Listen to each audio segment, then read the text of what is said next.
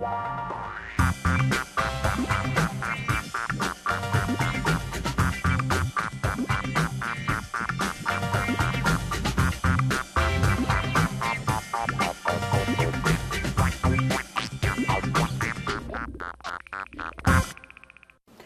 Herzlich willkommen zu einer neuen Ausgabe von Wissen macht A. Klugscheißen mit Schari. und Ralf. Und wo bleibt Lumpi?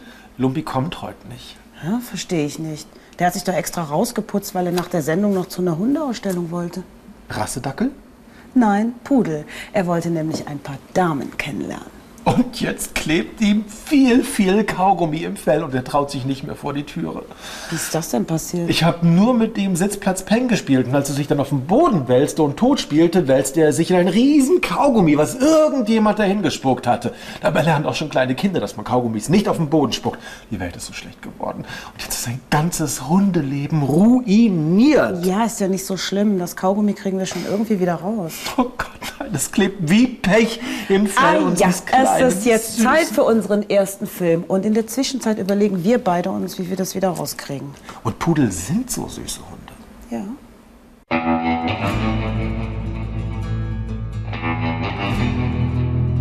Vera und Fug bekämpfen sich mal wieder in einer erbitterten Partie. Mau Mau. Na, wenn da Vera mal nicht in die Karten gelinst hat. Pech gehabt. Ja, Fug hat verloren.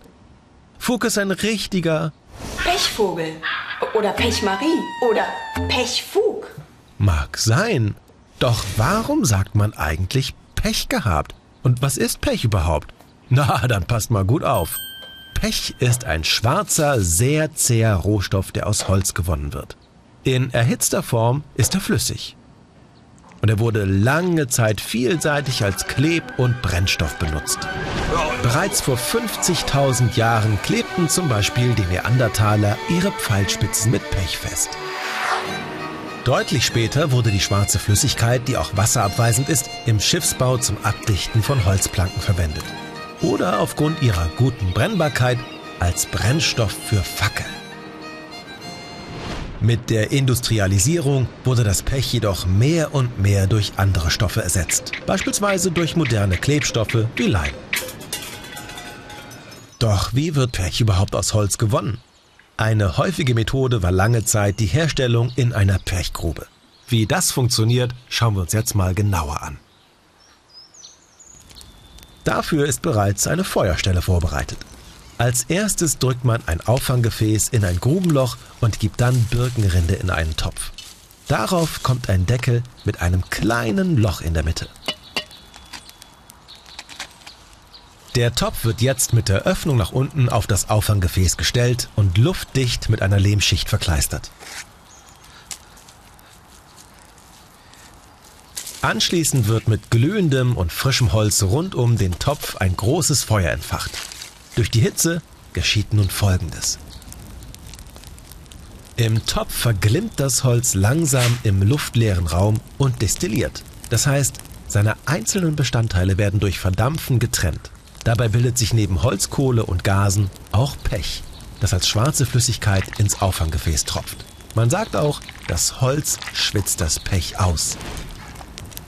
Nach etwa 45 Minuten schauen wir nach. Und tatsächlich, in der Dose befindet sich echtes Pech.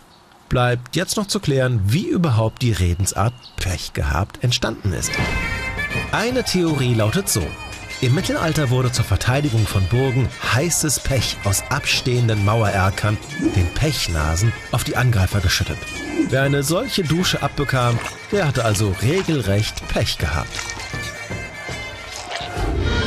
Nach einer anderen Erklärung geht der Ausdruck zurück auf die mittelalterliche Vogeljagd. Damals wurden Baumäste mit Pech bestrichen, damit das fliegende Gefieder daran kleben blieb. Der arme Pechvogel. In der Umgangssprache entwickelte sich dieser Begriff zum Symbol für eine Person, der ein Missgeschick widerfährt. Pech gehabt. Ha! Dann lag Vera mit dem Pechvogel gar nicht so falsch. Na, pass bloß auf, Vera, sonst hast du gleich selbst ganz schnell Pech gehabt. Shari, weißt du, woran ich gerade denke? Habe ich mir abgewöhnt, Ralf. Ich denke an Frau Holle und die Pechmarie. Da heißt es bei den Gebrüdern Grimm, und als sie unter das Tor schritt, da wurde statt Gold ein großer Kessel voll Pech über sie ausgeschüttet. Das Pech blieb an ihr kleben und wollte, solange sie lebte, nicht von ihr abgehen. Wie bei unserem Lumpi. Oder bist du ja Lumpi? Keine Sorge, so sehen die Zuschauer nur deine Schokoladenseite und nicht das böse, böse Kaugummi. In Wirklichkeit geht das Pech natürlich wieder ab. Man benutzte es übrigens von der Antike bis ins 19. Jahrhundert, um Leute, die sich strafbar gemacht hatten, zu tieren und zu federn. Dazu wurden die Verurteilten mit Teer, also mit heißem Pech, eingeschmiert. Ah, ist das unangenehm. Äh, das ist doch nur Pflaumenmus, Ralf. Ja, aber wenn es richtiges Teer wäre, wäre es unangenehm, denn Pech wird erst bei ungefähr 60 Grad Celsius warm. Äh, ich meine, flüssig. Ah, warm wird's auch. Und dann beschüttete man diesen Verurteilten mit Federn. Die blieben natürlich an dem klebrigen Zeug hängen. In diesem Zustand setzte man die Missetäter aus und sie galten als vogelfrei. Vogelfrei bedeutete, man war geächtet. Und abgesehen von dieser Unannehmlichkeit soll Pech sehr ungesund sein auf der Haut und es gilt als krebserregend. Aber wenigstens bekam man es nach einigen Tagen wieder ab. Hast du gehört, Lumpi? Es besteht noch Hoffnung. Vielleicht kriegen wir dein Kaugummi auch wieder ab. Hältst du mal kurz den Hund fest? Ich versuch's einfach mal mit Ziehen. Oh, ah, es ist draußen. Ein bisschen. Es ist noch ziemlich viel da. Hm, was machen wir jetzt mit diesem bisschen? Keine Ahnung. Ich habe eine Idee. Wir nehmen einfach eine Flaschenpost und machen das ganze Ding schön dicht mit dem Kaugummi. Ach, Ralf, du hast immer die besten Ideen.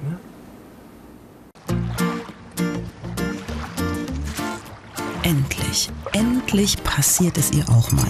Per Flaschenpost eine Nachricht aus weiter Ferne. Wer hat die wohl losgeschickt? Bestimmt liegt irgendwo ein Schatz begraben und jemand wollte die Schatzkarte in Sicherheit bringen, bevor es ihm an den Kragen ging. Vielleicht ist es auch ein Romantiker, der Liebesgrüße und Gedichte geschrieben hat. Oder es ist ein Schiffbrüchiger in Seenot allein auf einer einsamen Insel gestrandet. Schnell mal nachschauen, wer geschrieben hat. Richtige Flaschenpost wäre aber auch zu schön gewesen. Da hat Isabel wohl zu viele Abenteuerromane gelesen. Was ist denn eine Flaschenpost? Und gab es sie wirklich?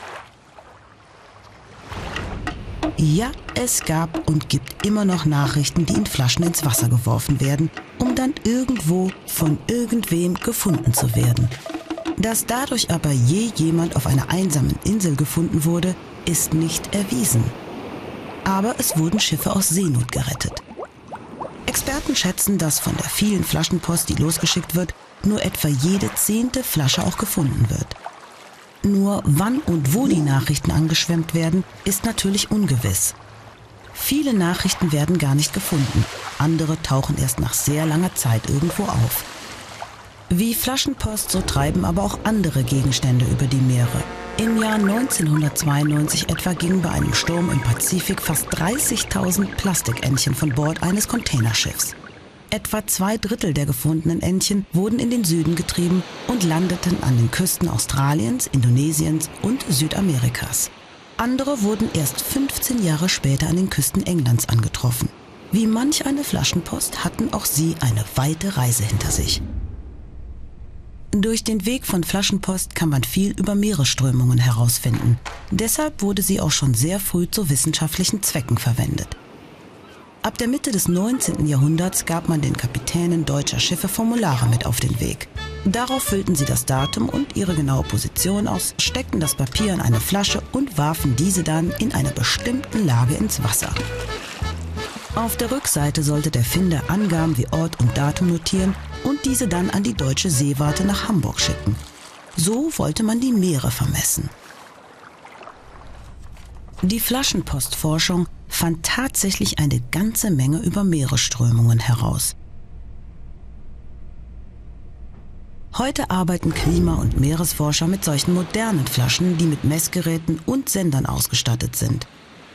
Sie sinken auf etwa 2000 Meter ab und treiben am Meeresboden entlang. Alle 14 Tage tauchen sie wieder auf und melden die gesammelten Daten über einen Satelliten direkt in die ganze Welt. Wie unromantisch. Isabel will es lieber selbst einmal mit einer Flaschenpost probieren. Was sie geschrieben hat? Na, das wird natürlich nur der Finder erfahren. Apropos Flasche. ich nehme es nicht persönlich.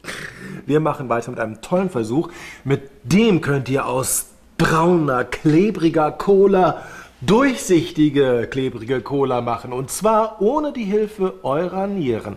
Und dafür braucht ihr natürlich erstmal Cola. Dann braucht ihr noch einen Messbecher, einen Trichter, einen Filter, ein Glas und etwas Aktivkohle. Das ist reiner Kohlenstoff und den bekommt ihr in der Apotheke.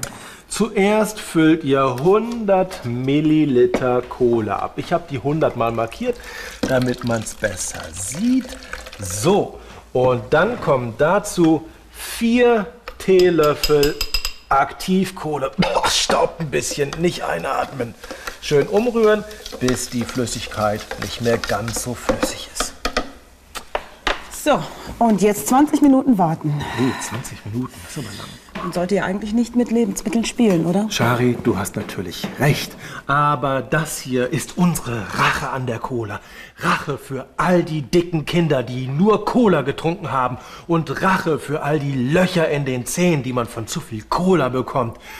Und ja, ich äh, glaube, wir sollten uns jetzt erstmal den nächsten Film angucken. Passt ja auch vom Thema her. Ja. Also wegen der Löcher, nicht wegen der Rache. Ja, lecker Kaubonbons. Moritz liebt diese weiche Karamellmasse. Komisch, dass sie auch Plompenzieher genannt wird. Ups, da hat er gerade auf etwas Hartes gebissen. Das wird doch wohl nicht ein Stück seiner Plombe sein? Oh nein. Hätte er das Bonbon doch nicht gegessen. Nun hat er ein Loch im Zahn. Sieht aber interessant aus, so eine Plombe. Wieso nennt man eigentlich eine Zahnfüllung so? Plomben gab es schon vor über 2000 Jahren in der Antike. Jedoch nicht in den Zähnen, sondern an Gefäßen. Die Menschen bauten damals unter anderem viel Wein, Oliven und Getreide an und verpackten diese und andere Waren in Säcken, Truhen oder Krügen, um sie zum Verkauf anzubieten. Nun konnte es sein, dass ein umherziehender Händler einem Bauern ein Fläschchen hochwertiges Olivenöl abkaufte. Wenn ihn danach niemand beobachtete, konnte er das Öl ganz einfach für sich selber umfüllen und dafür ein anderes, ganz billiges in den Krug gießen. Dieses verkaufte er dann unter falschem Namen teuer auf dem Markt. Damit so etwas nicht geschah, wurden die Öffnungen der Gefäße mit Bändern verschnürt und die Enden mit Blei versiegelt. In das Siegel wurden spezielle Zeichen der Hersteller gestempelt. Kaufte ein Kunde das Öl und war das Siegel noch ganz, wusste er, dass niemand das Gefäß zwischendurch geöffnet hatte und dass wirklich das gute Olivenöl in der Flasche war. Und weil das Siegel aus Blei bestand, heißt es bis heute Plombe. Plombe kommt vom lateinischen Wort plumbum, was Blei bedeutet. Im 18. Jahrhundert wurden Plomben auch als Prüfsiegel verwendet. Sie sagten aus, woher ein Stoff kam oder dass er von guter Qualität war. So sahen sie damals aus. Sie trugen eine Inschrift des Herstellers. In solche Steuerplomben hingegen waren Staatswappen gestempelt. Sie bedeuteten, dass eine Steuer gezahlt wurde.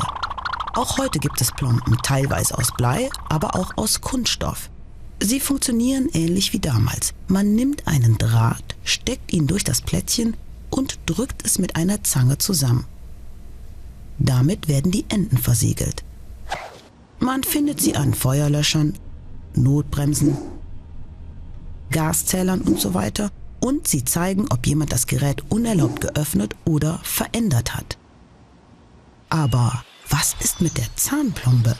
Sie besteht eindeutig nicht aus Blei und ein Beweis, dass der Zahn noch nicht geöffnet wurde, kann sie ja wohl auch nicht sein. Der Name stammt aus dem 15. Jahrhundert. Damals wurden Zähne nämlich mit Blei gefüllt. Das Blei wurde in die Zahnlöcher gestopft und versiegelte den Zahn. Deshalb wurden sie auch Plombe, ein Stück Blei genannt. Blei ist sehr giftig. Deshalb gibt es heute andere Füllungen. Zum Beispiel aus Kunststoff. Sie werden aber noch immer Plomben genannt. Moritz war mittlerweile beim Zahnarzt und hat sich eine frische Plombe einsetzen lassen. Die muss er jetzt natürlich direkt dem Bonbon-Test unterziehen. In unserer Welt sind inzwischen nicht 20, sondern 30 Minuten vorbeigegangen. 20 Minuten lang haben wir das Kohle-Aktivkohle-Gemisch stehen gelassen und haben es dann 10 Minuten lang hier im Topf leise vor sich hin köcheln lassen. Und außerdem habe ich die Zeit genutzt, um diesen Ständer zu bauen. Den brauchen wir jetzt nämlich auch. Weiter geht's mit dem Experiment. Ralf legt ein Filterpapier in den Trichter, stellt ein kleines Glas darunter und ich werde das Kohle-Aktivkohle-Gemisch jetzt ganz vorsichtig in den Filter gießen. Uh, ist das eine schwarze Suppe. Ups, so. Mal gucken, was passiert. Und es tröpfelt raus und ja, die Cola ist durchsichtig. Toll. Daran sieht man, mit Aktivkohle kann man Cola entfärben. Ist das nicht großartig? Toll ist das. Der Farbstoff, der der Cola die braune Färbung verleiht, ist Zuckercouleur. Klingt wie Likör, ist aber eigentlich nur karamellisierter Zucker, der der Cola auch viel Geschmack verleiht. Aktivkohle kann man sich vorstellen wie einen extrem saugfähigen Schwamm. Und genauso wie dieser Schwamm hat die Aktivkohle unzählig viele Löcher, die man mit dem bloßen Auge nicht sehen kann, wodurch sie eine extrem große innere Oberfläche besitzt. Und ähm, daran bleibt nicht nur der Farbstoff, sondern auch andere Aromastoffe hängen. Ja, und das ist die schlechte Nachricht. Mm. Die Cola schmeckt überhaupt nicht mehr. Ja, ähm, kein Grund zur Aufregung. Dafür ist der nächste Film wieder ganz süß. Entzückend, das ist so hübsch. Ach, und guck dir das mal an, so schön. Fug versucht sich in Schmeicheleien an Nola. Er schleimt, redet schön und lobhudelt, was das Zeug hält. Wie ein Stern in funkelnder Nacht. Hm. Wie kann ein einzelner Mensch nur so viele schöne Dinge an sich haben? Das ist heute so, das war schon vor 300 Jahren so. Hirnlose Reden, um einer Frau den Hof zu machen. Diese inhaltsarme Konversation nennt man auch Süßholzraspeln. Sich jemanden anbiedern, ihn loben und Komplimente machen. Woher kommt dieser Ausdruck? Warum verwendet man ihn im übertragenen Sinne, um jemandem zu schmeicheln? Die Wendung bezieht sich bildlich auf die zuckerhaltige Süßholzwurzel. Süßholz ist eine Staude, die als Heil- und Genusspflanze angebaut wird. An ihren Wurzeln sind die Menschen schon seit vielen hundert Jahren interessiert. Sie werden im Herbst geerntet und gleichen kurzen Stöcken oder Ästen. Süßholzwurzeln besitzen mehr als die hundertfache Süßkraft von Rohrzucker. Klar, dass die Wurzeln früher sehr beliebt waren. Die Wurzeln wurden geraspelt oder geschabt, um Arzneien oder Süßwaren herzustellen und zu verfeinern. Der ausgepresste Saft, der aus den Wurzeln und dem anschließenden Kochen gewonnen wird, dient als Grundstoff für die Herstellung von Lakritz. Also, mit Süßholz verbindet man schon mal alles Süße und Leckere, sogar Heilsames. Und eine Raspel ist eine Art grobe Feile. Raspeln bedeutet in kleine Stücke reiben. Die Redensart bezieht sich heute auf die frühere Tätigkeit, eine Süßholzwurzel zu reiben. Wortwörtlich bedeutet Süßholzraspeln auch spanabhebende Bearbeitung von Wurzelstöcken. Und im übertragenen Sinn bezieht es sich auf das süßliche, also liebenswürdige Sprechen eines Mannes. Das Schmeicheln, Umwerben und Hofieren. Hauptsache irgendwie süß. Mit Honig fängt man ja auch Bienen. Mit süßen Worten vielleicht die Frauen. Die Redensart gilt aber nicht nur für Männer, die Frauen schmeicheln. Jeder raspelt Süßholz, der einem anderen berechnende Komplimente macht. Heute würde man vielleicht herumschleimen sagen oder sich anbiedern. Man scherzte, kokettierte, lachte und ließ sich den Hof machen. Dann rieb er Zuckerrüben, um ihr Herz zu erobern. Und Zuckerrüben reiben hört sich längst nicht so charmant an. Dann schon eher Honig um den Mund schmieren.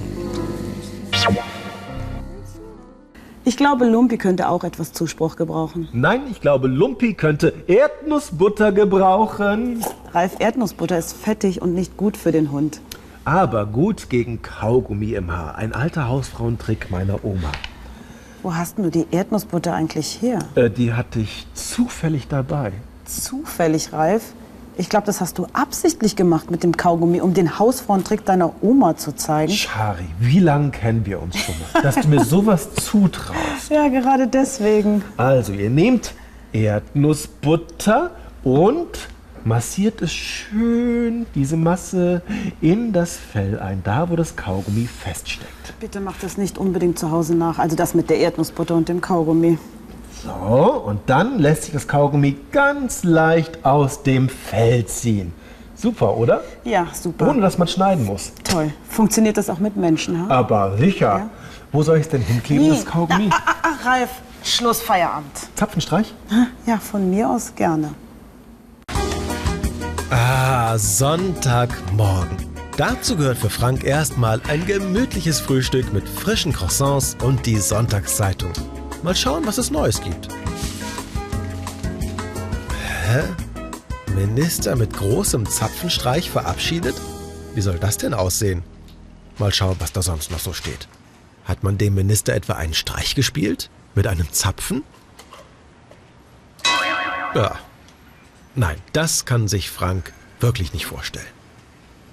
Oder hat man ihm einen großen Eimer mit Farbe in die Hand gedrückt und er sollte einen Zapfen streichen? Auch eher unwahrscheinlich. Woher der Ausdruck allerdings genau kommt, das kann man nicht sagen. Wir erzählen euch die wahrscheinlichste Geschichte. Sicher ist nur, mit einem solchen Zapfen hat es nichts zu tun, sondern mit so einem. Der kommt oben in ein Bierfass und regelt die Luftzufuhr.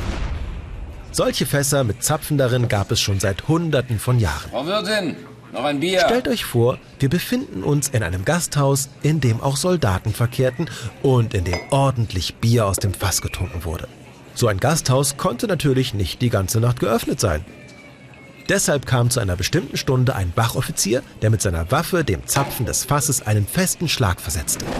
Das Wort Schlag oder Schlagen war damals gleichbedeutend mit dem Begriff Streich oder Streichen.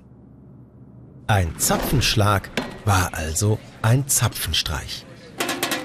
Mit einem Trommelwirbel wurde dieser Zapfenstreich oft noch akustisch verstärkt. Saß der Zapfen oben fest im Fass und es kam keine Luft mehr rein, kam unten auch kein Bier mehr raus. Die Soldaten kehrten in ihr Quartier zurück und im Gasthaus war Feierabend.